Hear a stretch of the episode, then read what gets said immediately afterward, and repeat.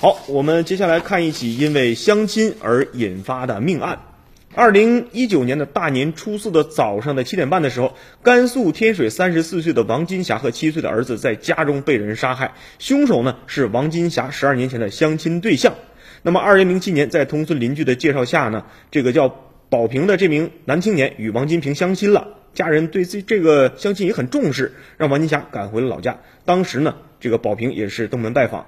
当王家打听到相亲对象，也就是这个男子呢，其实在上学的时候伤过人，而且之前说过的家里有房子都是假话的，呃，这个这个情况之后呢，是拒绝了这门婚事。但是十二年来，这个相亲对象就像瘟神一样缠上了这个王金霞。王家人始终都想不明白，为什么一次不成功的相亲会让他连续十二年对王金霞进行骚扰。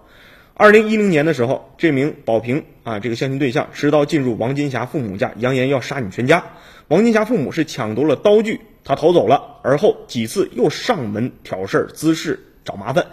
二零一一年五月四号的时候，这个宝平开车拉着约二十升的汽油来到王金霞父母的家门口，扬言呢要放火烧了他们家。被及时赶到的村民给制止了。一五年二月三号的时候，王金霞母亲带着四岁的孙女儿赶集，被挟持被这个持刀尾随的这个宝平呢堵在了当地的一所小学附近要行凶，被路人及时给解救了。王家人再次报警，结果只是做了笔录，当时没有对他做出任何的处罚或者是刑事的责任。